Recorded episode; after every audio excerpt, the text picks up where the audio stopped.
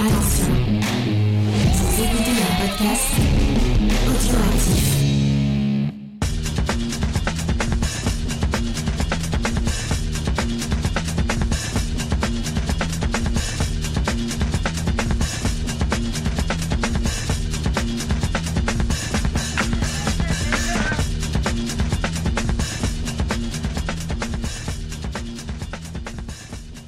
Salut à tous et bienvenue dans le podcast des réfracteurs. Je suis Spike pour vous accueillir et aujourd'hui on continue notre exploration de la filmographie de Sidney Lumet avec un des morceaux les plus emblématiques de sa carrière. C'est le fabuleux Un après-midi de chien avec Al Pacino et John Cazale notamment dans les rôles titres sortis en 1975. Et j'ai pour m'accompagner aujourd'hui mon compagnon Gré Pigeon. Bonjour Gré. Salut Spike. Eh ouais, c'est peut-être le plus grand film de Sidney Lumet, mais on va y revenir. En tout cas, il est dans, le top 5, hein, facilement. C'est aussi un des Sidney Lumet qui est le plus cher à mon cœur. Et puis tu connais la petite mention légale en début de podcast. On rappelle comment on a obtenu le film et comme pendant tout ce mois, Sidney Lumet, on l'a obtenu par nos propres moyens. Mais j'essaierai de vous aiguiller en fin de podcast vers une version physique que vous pourriez vous procurer, même si on verra que ça n'est pas forcément facile. C'est étonnant pour un film aussi emblématique, comme tu l'as dit dans la carte Sidney Lumet. C'est pas le plus facile à trouver. En effet, on se l'arrache euh, d'occasion. Et puis, euh, plutôt que de tergiverser autour de cette édition physique, je te propose un petit résumé. Et je pense que, comme d'habitude, tu vas me laisser me livrer à l'exercice. Écoute, tu le fais si bien. Je sais pas si je pourrais le faire aussi bien que toi, donc autant te laisser faire. Très bien. Eh bien, je me lance. Un après-midi de chien, c'est une histoire inspirée de faits réels qui euh, nous relate un braquage de banque mené par euh, deux personnages, donc Sonny, incarné par Al Pacino, et Sal, que va jouer John Cazale, euh, qui se rendent un matin dans une banque de New York pour essayer de récolter le magot. malheureusement, ils vont rapidement se rendre compte que d'une part, les coffres de la banque sont totalement vides, et d'autre part que la police les attendait avant même qu'ils mettent un pied dans la banque. Et donc tout cela va virer à une âpre négociation entre les forces de l'ordre et les deux braqueurs, mais dans le même temps on va voir une certaine adhésion de la part euh, du public qui assiste euh, aux échanges, mais aussi de la part des otages à l'intérieur de la banque qui vont prendre fait et cause pour euh, les deux braqueurs progressivement. Et puis on va aussi constater que Sonny c'est un personnage extravagant et qui va faire le show devant les caméras, comme c'était le cas dans la vie réelle, d'après les faits dont s'inspire le film. Je ferai juste une petite modification. Ils étaient bien trois au début du braquage, mais euh, tout début du film, le troisième braqueur décide de, bah, de s'échapper. Ah oui, tu as bien raison de me reprendre, et je crois d'ailleurs qu'on l'évoquera un petit peu plus tard, ce braqueur, assez rapidement, parce qu'il disparaît vite du film, mais il n'est sûrement pas innocent. Alors, tu l'as dit, on est en 1975, il en est où Sidney Lumet à ce moment-là dans sa carrière? Eh bien, depuis le dernier podcast des réfracteurs qui était consacré au crime de l'Orient Express, il ne s'est écoulé finalement qu'un an entre euh, le film et un après-midi de chien qui nous réunit aujourd'hui. Et ça, ça atteste au moins d'une chose, c'est le fait que Sidney Lumet, c'est un vrai boulimique de travail. Un an, c'est à peu près la moyenne qu'il y a entre chacun de ses films. Hein. C'est vraiment quelqu'un qui avait besoin de travailler perpétuellement, euh, qui ne supportait pas euh, l'inactivité. Et à ce moment-là de sa carrière, il est vraiment dans ce qu'on peut appeler une phase ascendante assez prononcée, puisque euh, Serpico en 73 a eu beaucoup de succès, comme on l'avait aussi évoqué en podcast, et Le Crime de l'Orient Express, avec son casting de star, mais aussi sa réalisation léchée, a lui aussi rencontré un gros gros succès. Donc Sidney Lumet, c'est un nom qu'on s'arrache à ce moment-là à Hollywood, et Un après-midi de chien va conforter cette position, va faire de lui véritablement un nom parmi les grands réalisateurs américains. Alors on peut peut-être juste signaler pour l'anecdote euh, que à la suite du crime de l'Orient Express, Sidney Lumet a eu quelques démêlés avec euh, les impôts anglais. En fait, c'est sa rémunération euh, pour le film qui a posé problème. Il n'a pas payé toutes les taxes que lui réclamait le gouvernement anglais. Ça va avoir une incidence un peu plus tard, notamment lorsqu'il va filmer Écus, qui devrait se dérouler en Grande-Bretagne, mais qu'il va devoir filmer au Canada.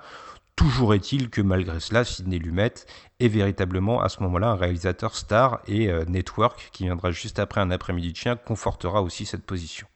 Et pour un après-midi de chien, euh, je crois que tu voulais nous parler d'un acteur qu'il retrouve pour la deuxième fois après Serpico, un acteur que tout le monde connaît, je pense. Ouais, on va, on va faire très très court sur Al Pacino. Al Pacino, au moment de euh, un, après-midi chien, il a, il a 35 ans et c'est une star. Alors, il, est devenu une star sur le tard, hein, parce qu'il a 31 ans quand il fait le parrain, mais il enchaîne les chefs-d'œuvre, tant et si bien que euh, un après-midi chien, en fait, ce sera sa quatrième nomination à l'Oscar d'affilée. C'est assez hallucinant parce qu'il a été nommé pour le parrain en meilleur second rôle, ensuite pour Serpico, ensuite pour le parrain 2 en tant que premier rôle, et le, un après-midi de chien lui vaudra sa, sa troisième nomination d'affilée. Ouais. C'est un rôle qu'il a failli refuser, enfin il l'a il l'a d'ailleurs refusé, il avait tout d'abord accepté, puis en sortant du, du, tournage du Parrain 2, il était exténué. Vraiment, il en pouvait plus. Euh, faut savoir que Al Pacino, euh, c'est un acteur qui, travaille selon la méthode, donc il est très impliqué dans son rôle. Il vit vraiment son personnage, euh, même quand il ne tourne plus. Et à la, à, la, sortie du Parrain 2, il avait besoin de faire un break. Et Sidney Lumet lui a, lui a fait comprendre qu'il n'y avait pas de problème, de toute façon qu'il avait déjà un plan de remplacement pour, pour le rôle de, de Sony dans Un après-midi de chien. Il pensait à, à Dustin Hoffman. Et euh, quand Al Pacino a entendu que c'était un de ses plus grands rivales qui était pressenti pour prendre le rôle, il a, bah, il a changé d'avis, il a rappelé Sidney Lumet pour lui dire que finalement, il ferait le film. Effectivement, puis ce qui est marrant, c'est de noter qu'il euh, a failli refuser le rôle, et pourtant, au casting d'un après-midi de chien, il, figure quelqu'un qui n'est pas innocent pour Al Pacino, c'est Penelope Allen. Elle va jouer l'un des otages de la banque, et c'est véritablement pour euh, Al Pacino une vraie mère spirituelle, parce que euh, Al Pacino a vécu avec elle pendant plusieurs années. Alors, c'était pas une relation amoureuse, en fait, il vivait chez, chez elle et son mari, et c'est, comme je vous le dis, véritablement une mère spirituelle, quelqu'un qui l'a élevé, qui l'a guidé dans ses premiers pas à New York.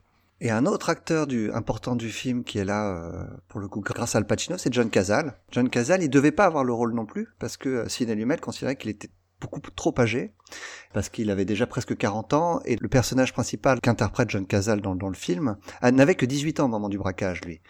Al Pacino a insisté pour que Lumet rencontre Cazale, et au moment de l'audition, Cazale a dit deux lignes, et Lumet a dit, c'est bon, t'as le rôle. Alors John Cazale, c'est qui? Les cinéphiles le connaissent forcément pour, pour une chose, c'est que c'est quelqu'un qui est mort assez jeune et il n'a joué que dans cinq films et il a joué dans cinq chefs-d'œuvre. Alors avant ses débuts au cinéma, il a remporté de nombreux titres hein, pour, pour, ses performances au théâtre. Et euh, en fait, il a son premier rôle au cinéma en 72 lorsqu'il incarne Fredo dans Le Parrain de, de Coppola. C'était déjà à l'époque Pacino qui l'avait invité à auditionner et se connaissaient de, de, pièces qu'ils avaient jouées ensemble au théâtre. Il a repris son rôle de Fredo ensuite dans, dans le Parrain 2, euh, où là vraiment il, son rôle devient très important et son personnage il subit l'un des moments de cinéma les plus mémorables de l'histoire du cinéma. Et, et, toujours sur la direction de Coppola en 74, Casal il a joué avec Gene Hackman et Harrison Ford dans Conversation secrète, où il, est là, il joue l'assistant de Gene Hackman, le personnage de Stan. Son quatrième film, donc c'est un, après-midi en 75, euh, toujours à côté de Pacino, qui lui vaut une nomination au Golden Globe du meilleur acteur pour un second rôle. Et enfin, euh, en 78, euh, il a tourné dans son dernier film, Voyage au bout de l'enfer, alors qu'il se savait déjà atteint d'un cancer du poumon euh, il est décédé juste après le tournage, euh, malheureusement. C'est assez ironique, c'est que dans, dans un après-midi de chien, il s'en prend au, personnage justement interprété par Penelope Allen pour lui dire qu'elle ne devrait pas fumer parce que euh, son corps devrait être un temple et, que c'est très mauvais pour la santé. Il faut savoir que John Cazale fumait plusieurs paquets de cigarettes par jour et qu'il est mort d'un cancer du poumon, donc à, à peine 40 ans. Une carrière fulgurante, mais véritablement une grande perte pour le 7e art, indéniablement. Ah, c'est un second rôle incroyable. Il a jamais joué de premier rôle, mais alors à chaque fois qu'il apparaissait à l'écran, on, se, souvenait de lui. Hein. Alors effectivement, comme on vous l'a dit, Un après-midi de chien s'inspire d'une histoire vraie, et il y a une autre personne que je voulais mettre en avant qui n'est pas innocente dans l'élaboration du, projet, c'est le scénariste Frank Pearson, qui est donc chargé d'adapter cette histoire vraie euh, en long métrage. Alors Frank Pearson, c'est pas un inconnu à l'époque pour Sidney Lumet, puisqu'ils ont déjà collaboré ensemble sur un autre film, euh, Le dossier Anderson, dont nous vous avons parlé à l'écrit. Vous pouvez vous référer à notre article si vous voulez en savoir plus.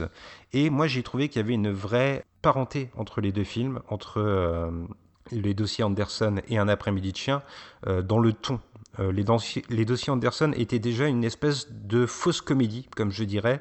En fait, il y avait un ton euh, assez rigolard au début. On a l'impression qu'on va être dans un film de braquage assez bon enfant. C'est exactement le chemin que prend un après-midi de aussi. Et puis, au fur et à mesure du film, il y a une gravité qui va s'imposer. Et donc, dans les deux films, on reconnaît véritablement la patte et l'écriture de Frank Pearson. Mais ce qui est peut-être aussi intéressant, c'est de voir que Sidney Lumet, très peu de temps après Serpico, s'attelle à une autre histoire vraie, et pourtant euh, il va l'aborder de manière très différente.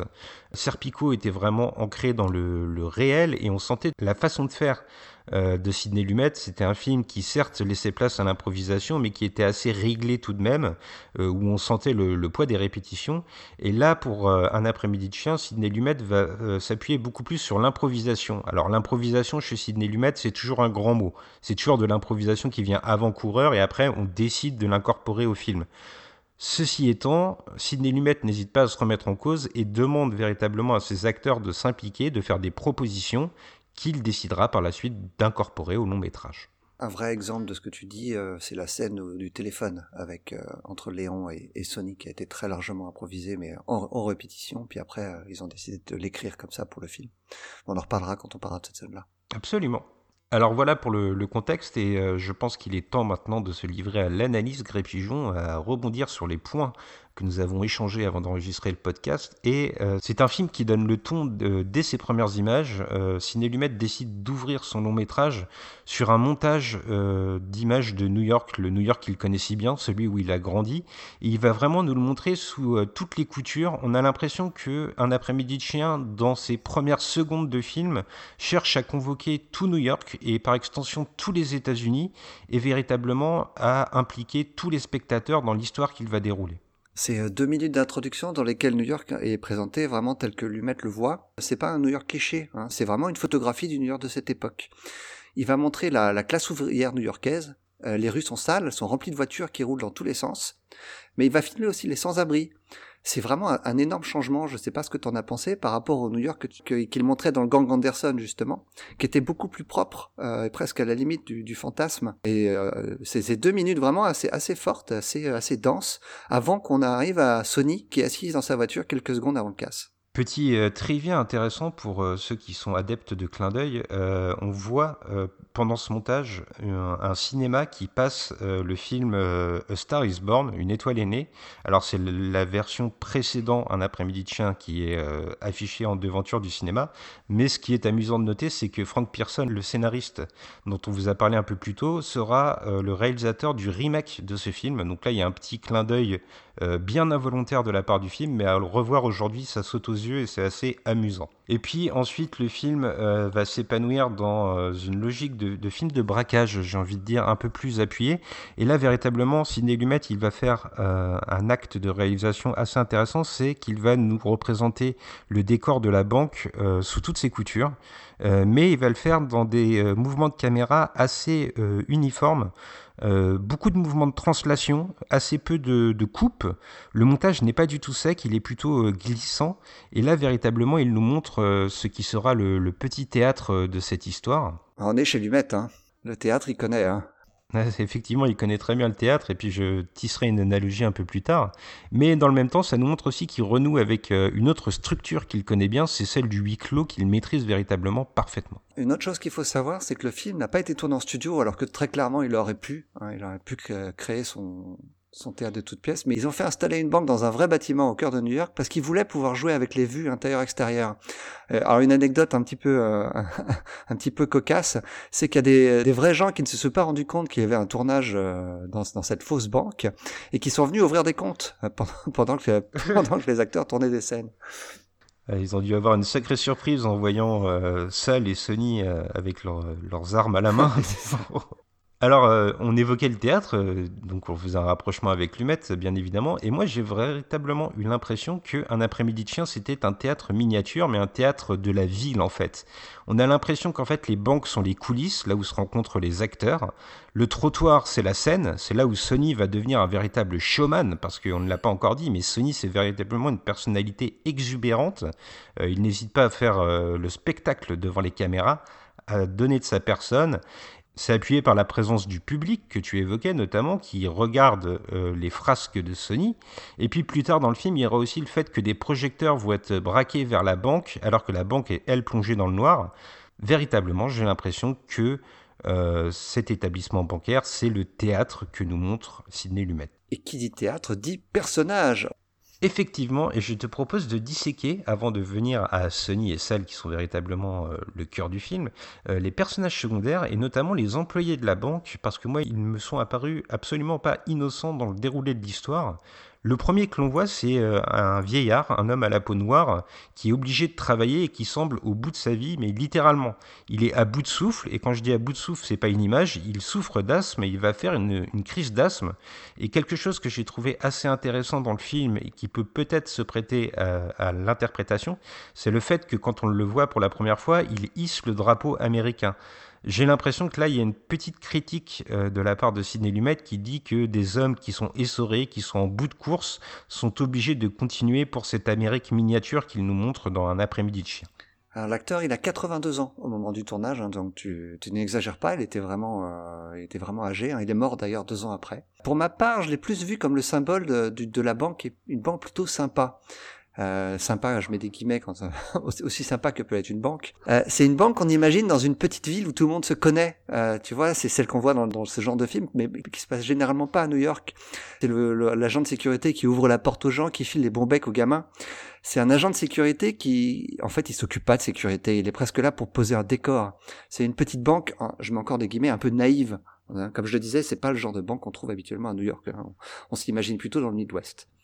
Je suis tout à fait d'accord avec toi, les deux interprétations se complètent. Et puis il y a d'autres personnages qui vont intervenir aussi très vite, c'est euh, le groupe de femmes, puisqu'il y en a de très nombreuses, qui travaillent pour la banque. Et là, ça n'est pas sans rappeler un film précédent de Sidney Lumet qu'on a aussi évoqué à l'écrit, euh, Le groupe qui mettait lui aussi en scène euh, une bande de femmes. Euh. Et, chacune avec sa personnalité, ce qui est le cas aussi dans, dans un, un après-midi de chien, où en fait on peut s'attacher à chacune des femmes différentes, mais chacune est très différente. Tu as la, la, femme forte, tu as la femme euh, un petit peu plus en retrait. Il y a un petit peu toutes les, les personnalités qui sont représentées, c'est assez intéressant. Effectivement, et puis en plus, leur trajectoire euh, est assez analogue. Alors, c'est beaucoup plus synthétisé dans Un après-midi de chien parce qu'elles ne sont pas les personnages euh, centraux du film. N'empêche que dans leur trajectoire, elles finissent par euh, devenir fortes et affirmées et leur caractère se souligne de plus en plus. c'est notamment présent dans le, personnage de, qui sera surnommé Mouse, la bouche, par Sony, parce qu'elle parle beaucoup. c'est ce personnage qui est interprété par Pénélope Allen, comme on l'évoquait un peu plus tôt, qui par exemple va refuser de quitter la banque parce que, entre guillemets, ses filles, c'est l'expression qu'elle utilise, sont toujours dedans. Au début, on a des femmes qui sont assez guindées et elles finissent par céder à une espèce de syndrome de Stockholm en quelque sorte et elles se libèrent de leurs entraves. Elles finissent par rigoler, par fumer, elles manipulent même les armes des braqueurs, elles blaguent et elles sont presque complices de Sony et Sal. Le patron de la banque aura un peu la même attitude et pour moi ça montre un regard de Lumet un peu complaisant si je puis dire. Ça participera en tout cas à installer le ton du film. Comme je vous le disais, on est dans un film qui est faussement léger au début et qui trouvera sa gravité au fur et à mesure. Une autre chose dans la mise en scène qui m'a marqué, c'est que j'ai eu l'impression que Sidney Lumet accordait de la valeur à la vie humaine parce qu'au moment où la police s'apprête à rentrer dans la banque, ou du moins on craint qu'elle va rentrer dans la banque, euh, Lumet va placer les femmes dans le coffre-fort. En effet, Lumet, donc, il a posé les bases de ce qui sera son groupe de personnages à l'intérieur de la banque, mais ça n'est pas tout, car il y a aussi ceux qui sont à l'extérieur, et à commencer par la police. Oui, la police est particulièrement intrigante, je trouve, déjà euh, dans son arrivée, qui est notable. Elle est déjà là, ils ont tendu un piège à Sony et Sal, et leur présence est presque vécue comme inévitable, on ne peut pas s'y soustraire, comme si pour eux le braquage était une forme de routine dans la toute première partie du film. Ce qu'il faut savoir, et c'est pas montré dans le film, c'est que le, pour le vrai braquage, euh, en fait, ils ont déjà essayé de cambrioler deux banques auparavant. Et à chaque fois, il y a quelque chose qui s'est mal passé, ils ont dû s'échapper. Et euh, cette banque-là, c'était leur troisième banque de la journée. et euh, ce qui peut expliquer pourquoi la police était déjà sur leur trace, en fait ça l'explique dans, dans, la vraie vie, mais euh, moi, j'ai quand même ressenti dans le film qu'il euh, y avait cette espèce de routine, comme je disais, qui s'installait, parce qu'il y a aussi une séquence où euh, l'une des otages est au téléphone avec son petit ami, et son petit ami, plutôt que de s'inquiéter pour elle, va lui demander à quelle heure finit le braquage. Finalement, j'ai l'impression que ces gens, comme Sonny et Sal, qui prennent les, chemins de traverse, qui prennent les raccourcis, qui braquent des banques, c'est quelque chose qui est vécu comme inévitable. On ne peut pas s'y soustraire, comme je disais. Mais si peu de temps après avoir réalisé Serpico, il faut peut-être aussi s'attacher à l'image de la police euh, que nous donne Sidney Lumet.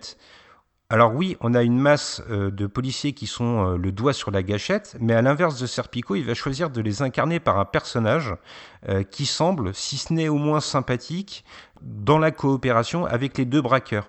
La police de New York, elle est beaucoup moins patibulaire dans Dog Day Afternoon, dans Un après-midi de chien, que ce qu'elle était dans Serpico, c'est en fait plutôt le gouvernement fédéral incarné par le FBI qui sera le vrai manipulateur du film.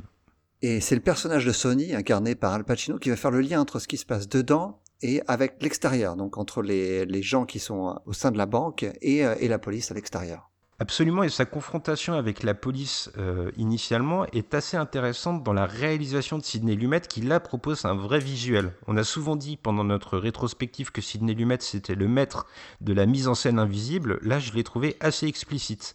Quand Sony sort pour la première fois sur le bitume, on a une succession de plans où le spectateur est en vue subjective, il est dans la peau de Sony et il est confronté à tous ces policiers qui braquent leurs armes vers la caméra. Donc on a quand même un regain de violence un peu sous-entendu. La notion de danger est là, mais surtout le piège est appuyé par Lumet. Et puis il y aura aussi des références à Attica qui seront nombreuses et qui convoquent dans le souvenir américain l'image de la répression sanglante des forces de l'ordre dans la prison d'Attica.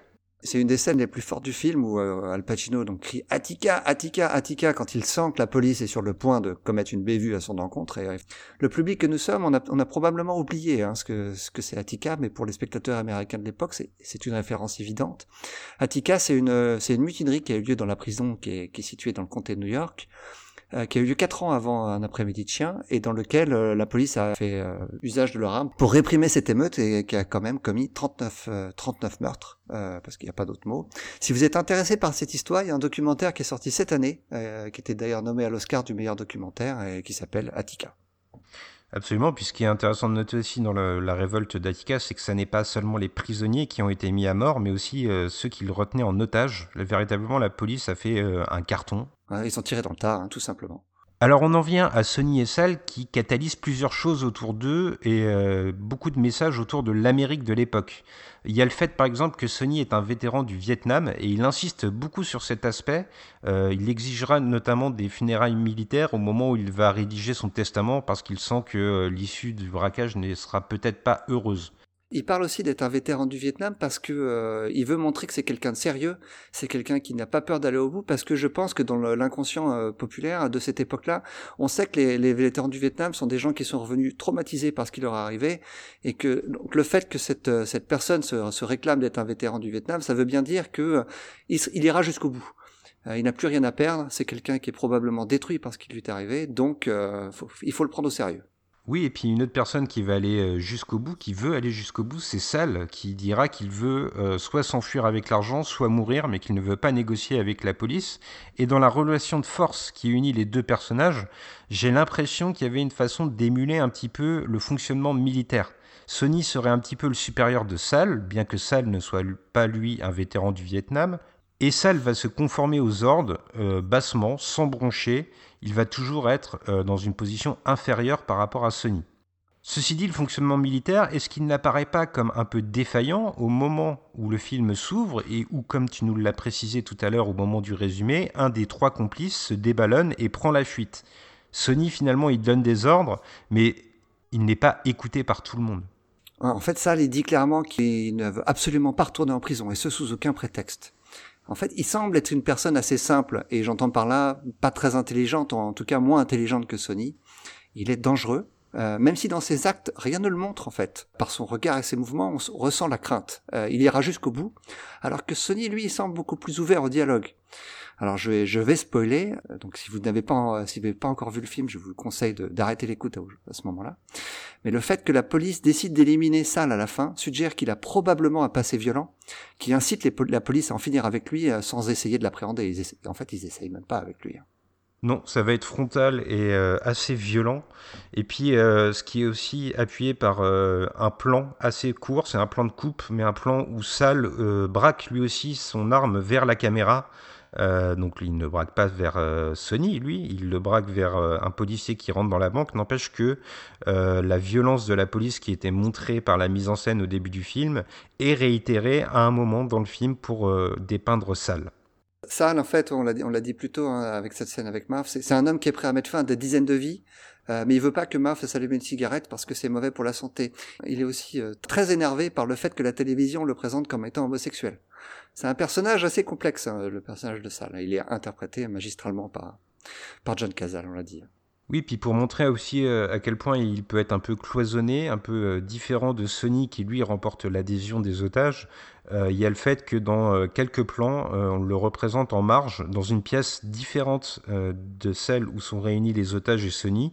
il est parfois seul dans cette espèce de salle de réunion qu'il y a au fond de la banque, et au moment où il n'est plus seul, comme tu le disais, c'est le moment où il va se confronter à un otage et, et dire que son corps devrait être un temple et qu'elle ne devrait pas fumer. Il y, a, une autre scène intéressante avec Sal qui, qui va en contradiction avec tout ce qu'on vient de dire. C'est la, la, toute dernière scène où il intervient. C'est celle où, euh, où, le dernier otage est libéré. Elle, fait un cadeau à Sal et lui dit euh, J'espère que ton premier euh, vol, vol en avion se passera bien. on sent qu'elle a de l'affection pour lui. Elle est en, plein syndrome de Stockholm. Mais ça, va plutôt en accord avec ce qui s'est réellement passé, où le, le, le, directeur de la banque a expliqué que la nuit qu'il a passée avec, avec, avec ses ravisseurs était la nuit la plus drôle qu'il avait pu passer, tellement ils avaient rigolé pendant toute la soirée. Mais le cœur du film, ça va véritablement être Sony. C'est lui qui va porter la plupart des thèmes de société sur ses épaules et nous montrer euh, certains torts de l'Amérique et notamment le fait que les USA à cette époque acceptent encore très mal l'homosexualité. Alors heureusement, les mœurs ont évolué. On est dans une société qui est plus tolérante aujourd'hui.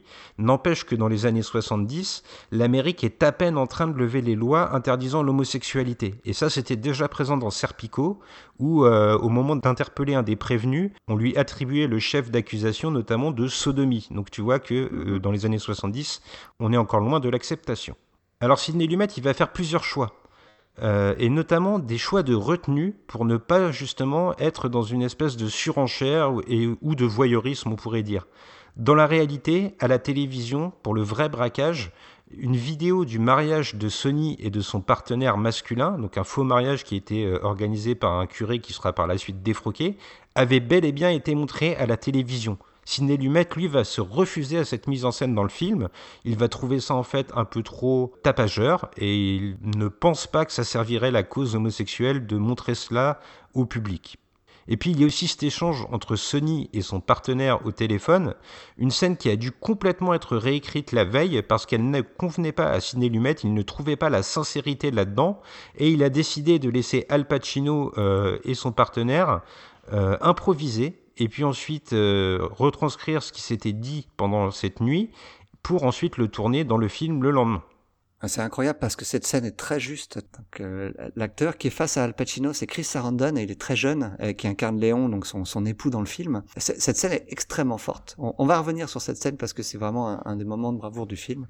Et euh, je, je, l'ai trouvée vraiment extrêmement touchante. Je vais dans le sens de Lumet, hein, parce que je trouve que le, fait de, rendre leur relation normale, en, quelque sorte, euh, je dis normal parce que ça se passe pas très très bien entre eux dans cette scène-là, mais ça rend le traitement de l'homosexualité beaucoup plus humain. Euh, et ça correspond bien à l'image que, que je me fais de Sidney Lumet d'ailleurs. Oui, moi aussi, euh, c'est quelqu'un qui semble être animé par un esprit de tolérance. Euh, on rappelle notamment qu'il a euh, consacré un documentaire à Martin Luther King pour une autre lutte pour l'égalité et qu'il n'avait pas son nom crédité au générique ou simplement dans les remerciements. Donc c'est quelqu'un qui a une vraie flamme sociale. Je pense que pendant toute notre rétrospective, on le voit. Et je pense moi aussi que cette retenue qu'il a voulu imposer à un après-midi de chien euh, était plutôt bienvenu. Ouais, ouais, ça l'a pas empêché de faire passer quelques messages quand même, hein, parce que le, Sony, quand notamment dans la deuxième partie du film, quand il sort, euh, à chaque fois, il est accueilli et adulé par la communauté gay de New York, qui l'acclame dès qu'il sort avec des pancartes qui sont clairement militantes. Hein. Elles sont pas là par hasard. Euh, le ciné Lumet en profite pour passer quelques messages avec des, des pancartes vraiment pour le droit de la communauté gay. Et Lumet va mettre en lumière la question de la libération gay. Par contre, l'homophobie, elle est vraiment présente dans le film aussi. Tout d'abord, comme je le disais plus tôt, le personnage de Sal, lui qui ne supporte pas l'idée qu'on puisse penser qu'il soit homosexuel, et qui va même insister à plusieurs reprises pour que la télévision corrige ce qui a été dit sur lui, et aussi immédiatement après la divulgation des véritables raisons du braquage, donc à savoir le Sony a besoin d'argent pour l'opération pour, euh, le changement de sexe de, son mari, dans une des plus belles scènes du film, celle dont on parlait auparavant, euh, les policiers autour de Léon, donc l'amant de Sony, commencent à se moquer de la situation. Et donc Sidney Lumet va mettre en lumière l'homophobie ordinaire de la société américaine de cette époque. Parce que les, comme tu le disais, hein, les personnes queer sont considérées inférieures, elles sont moquées ouvertement. Avec cette scène, Lumet, il va montrer un respect pour l'homosexualité et ses personnages, qui étaient assez peu courants au cinéma à cette époque. le personnage homosexuel qui était souvent moqué au cinéma, il était souvent représenté comme une blague. Ici, c'est le contraire. Quand Lumet filme de manière fugace ce flic qui se moque de Léon, il va pas prendre le parti habituel du rire euh, en filmant ce flic, euh, mais en le filmant en contre-plongée derrière Léon, il va le juger en fait. Pour une fois, c'est l'homophobe qui n'est pas à sa place. Donc en présentant cet acte d'irrespect qui est apparemment inoffensif, qui est souvent imperceptible euh, dans la société, euh, Lumet va mettre en lumière non seulement la façon dont l'homophobie était considérée comme la norme, mais aussi le traitement atroce que les policiers infligent souvent aux personnes LGBT.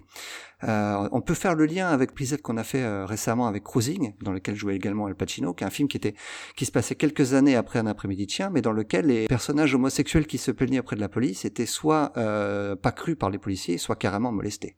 Oui, puis on peut aussi faire un lien avec un autre film de Sidney Lumet. C'est toi qui me le soulignais lorsqu'on préparait l'émission parce que je vais peut-être oublier cette scène, mais euh, dans le groupe qu'on mentionnait un peu plus tôt, il y avait déjà un personnage euh, homosexuel. C'était cette fois une femme, euh, mais alors que le film s'ancrait dans les années 40, on voyait déjà une, une femme homosexuelle. C'était pas courant à l'époque d'avoir des personnages homosexuels en, en, en premier rôle. un après-midi chien marque un, un tournant hein, de, de, ce point de vue-là dans le cinéma aux États-Unis parce que c'est un euh, je pense, hein, il y, a eu d'autres films auparavant, mais en tout cas, Un après-midi chien, c'est le premier gros succès euh, avec un personnage ouvertement homosexuel dans, le premier rôle. Si on peut parler rapidement du box-office, euh, si on fait une correction de l'inflation, Un après-midi de chien a aussi bien marché aux États-Unis que Ant-Man 2. Donc c'est vraiment un énorme succès. Hein.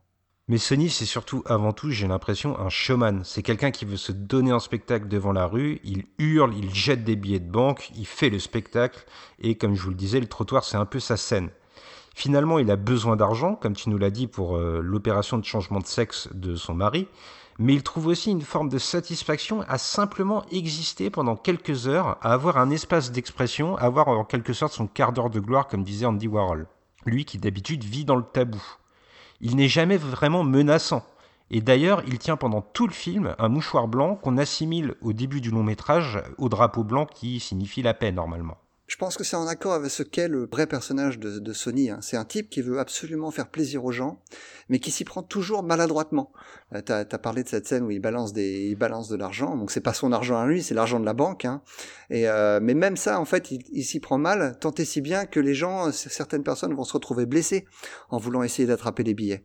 Le simple fait de faire le braquage pour euh, pour Léon, pour son pour son mari, mais Léon lui a jamais demandé de faire ça. Euh, Léon veut même se séparer de Sony. Sony, en fait, il, considère que ça doit être fait, euh, que j'allais dire quelque part, aux, dépens des personnes pour lesquelles il le fait. C'est, euh, il, est très maladroit. C'est un Robin des Bois raté en quelque sorte. Oui, et puis ce qui est intéressant, c'est aussi le moment où on va lui retirer son espace d'expression, donc euh, ce, trottoir qui est sa scène. Il y a une séquence du film bien particulière, au cours de laquelle, visuellement, Sidney Lumet va appuyer le fait qu'on ramène ce personnage au sol. Il y a en fait euh, l'un des maris de celle qui est otage dans la banque qui va se jeter sur lui à un moment où il est en train de faire le, le spectacle. Et là, Sidney Lumet va choisir de poser sa caméra au sol et de filmer cette altercation depuis le bitume. On a l'impression que Sony est ramené à la rue, rabaissé, et par la suite, il ne se donnera plus en spectacle autant. Il sera dans la fin de l'euphorie et dans le début du stress on l'a ramené à sa condition d'homme simple, à celle de malfrat. C'est assez intéressant, je vais revenir à ce que tu disais sur le, quart d'heure de célébrité d'Andy Warhol. Il y a juste avant cette scène-là, la scène où Sony, où Sony, veut acheter des pizzas, se fait livrer les pizzas, et, le livreur, une fois qu'il a livré ses pizzas, se retourne vers la caméra, ou vers le, public hein, qui est là, et, il crie I'm a star. C'est euh, vraiment euh, il, prend la place de Sony quelque part à ce moment-là, ce, ce livreur en fait. Ce braquage est devenu un fait de société et chacun veut avoir son petit moment de gloire. C'est grâce à Sony, donc qui a été extrêmement démonstratif. Hein. Alors aussi exubérant soit Sony, euh, le film va quand même se dérouler en deux temps.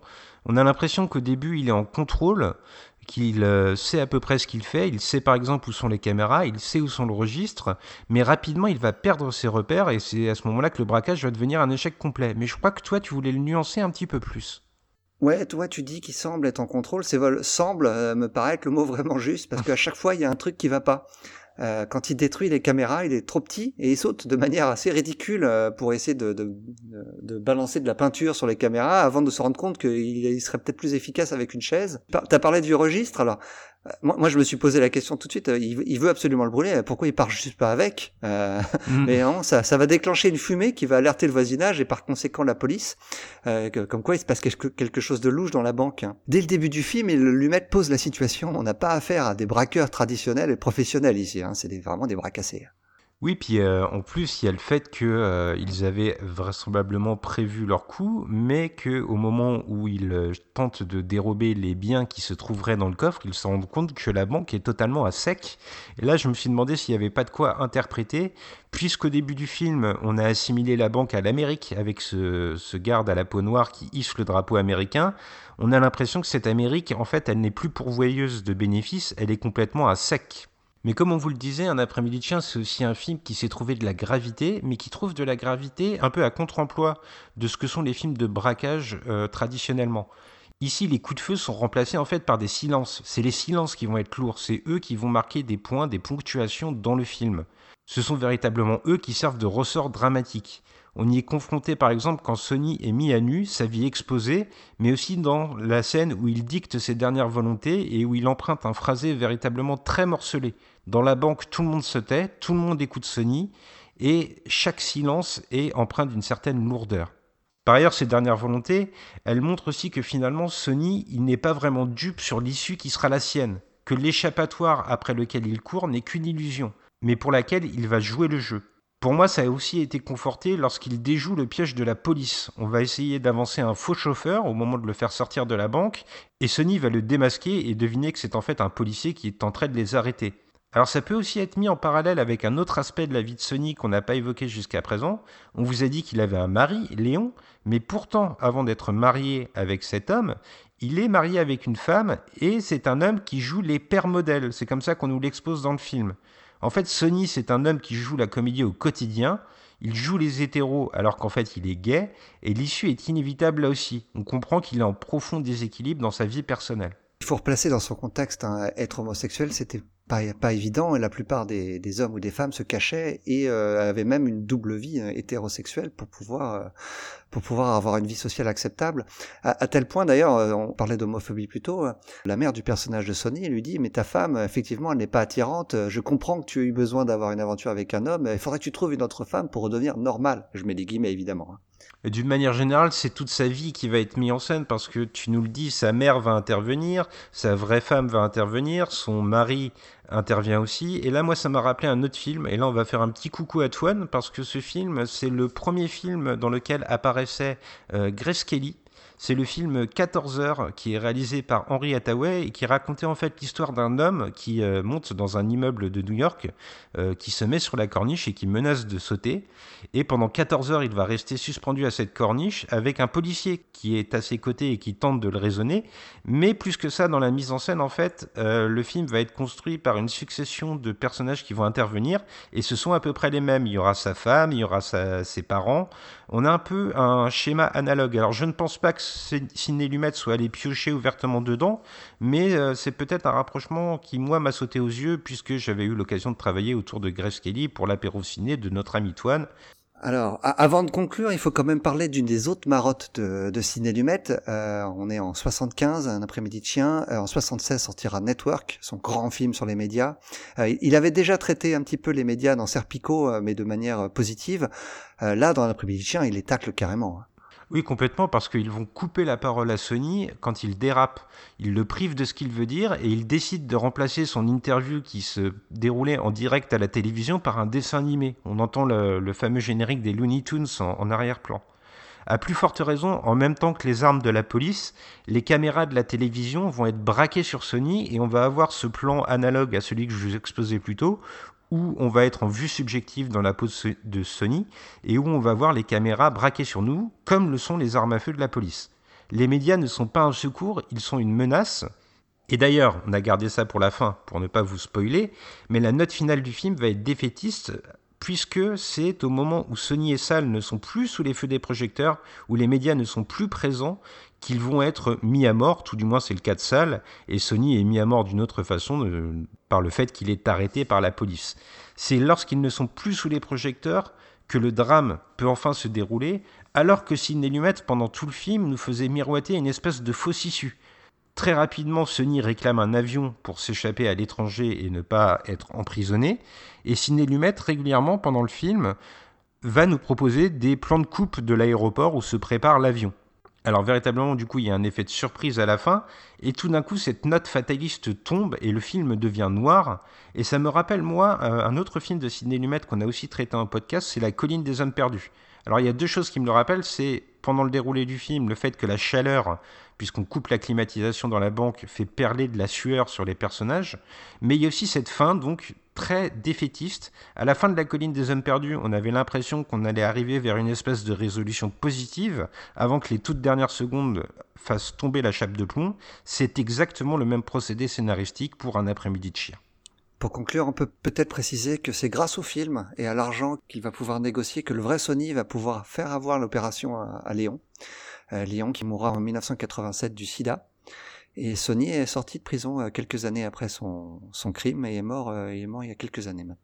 Avant de se quitter, Gray, il faut se plier à l'exercice de la note, et j'espère, du moins je l'exigerai même presque, qu'elle soit élevée. Euh, bon, vous l'avez compris, on considère qu'un après-midi de chien est, est, un très grand film, pour ne pas dire le mot chef-d'œuvre. Donc je vais évidemment lui donner la note de 9 sur 10, puisqu'évidemment la note de 10 sur 10 est réservée à Barry Lyndon de Stanley Kubrick. Mais ouais, coup de cœur, évidemment. Eh ben, je te rejoins totalement, c'est un 9 sur 10 avec un gros coup de cœur de ma part aussi. Je me suis rendu compte, en revoyant un après-midi de chien, que c'est un film qui m'avait profondément marqué. Je pense que c'est sans doute l'un de mes films préférés de Ciné Lumet, j'en suis même sûr. Et je me demande si j'irais même pas un peu plus loin en disant que c'est un de mes films préférés tout court, parce que c'est vraiment un film qui me parle, c'est un film qui est maîtrisé de bout en bout. Et on le recommande donc chaudement à tous nos auditeurs. Et avant de se quitter, euh, comme j'ai décidé d'en prendre l'habitude depuis quelques temps, je vous aiguille vers la version physique du film, même si on se l'est procuré par nos propres moyens. Et le film est disponible chez Warner, mais c'est assez compliqué de se le procurer. Euh, les prix sont assez élevés parce qu'il n'a pas eu de réédition très récente. Alors il est quand même disponible en DVD euh, sur euh, la FNAC ou sur le site marchand que vous désirez, dans une édition anniversaire avec notamment en bonus un documentaire sur Sidney Lumet, les bandes annonces, mais aussi les coulisses du tournage, c'est-à-dire l'histoire, les polémiques qu'il y a eu autour, euh, un peu ce qui regroupe le casting, la reconstitution des faits, un petit peu tout ce qu'on vous a exposé pendant ce podcast en quelque sorte. Le mois Sidney Lumet continue. Je vous rappelle qu'il y a un concours pour gagner Serpico, en Blu-ray sur notre Twitter. Vous pouvez participer, mais on espère surtout que vous vous jetterez sur notre contenu, sur les articles et sur les podcasts qu'on vous offre et pour lesquels on se donne beaucoup de mal. C'est un vrai mois marathon, mais on prend beaucoup de plaisir à le faire. Et puis avant de se quitter, il faut faire des bisous. Gray, est-ce que tu en as aujourd'hui? Ouais, je vais. On va se quitter avec des bisous pleins d'espoir, euh, parce que euh, un après-midi de chien est un film de braquage qui se termine mal, mais quand même, je veux retenir le positif, le fait que euh, Sidney Lumet en 1975 euh, traite ouvertement de la cause homosexuelle et les problèmes que cette communauté peut avoir, et je trouve que c'est fait de manière brillantissime, et ce film redonne de l'espoir en l'humanité, on en a besoin en ce moment. Donc voilà, des bisous pleins d'espoir. Eh, très bien, des bisous plein d'espoir à tout le monde alors, et c'est vrai qu'on en a bien besoin, tu as tout à fait raison, et on vous dit à très bientôt pour un prochain podcast. À bientôt, et oui, le prochain podcast qui arrive très, très vite, ce sera avec son prochain film Network, euh, que j'ai eu la chance d'animer en compagnie de Charlotte et Sophie.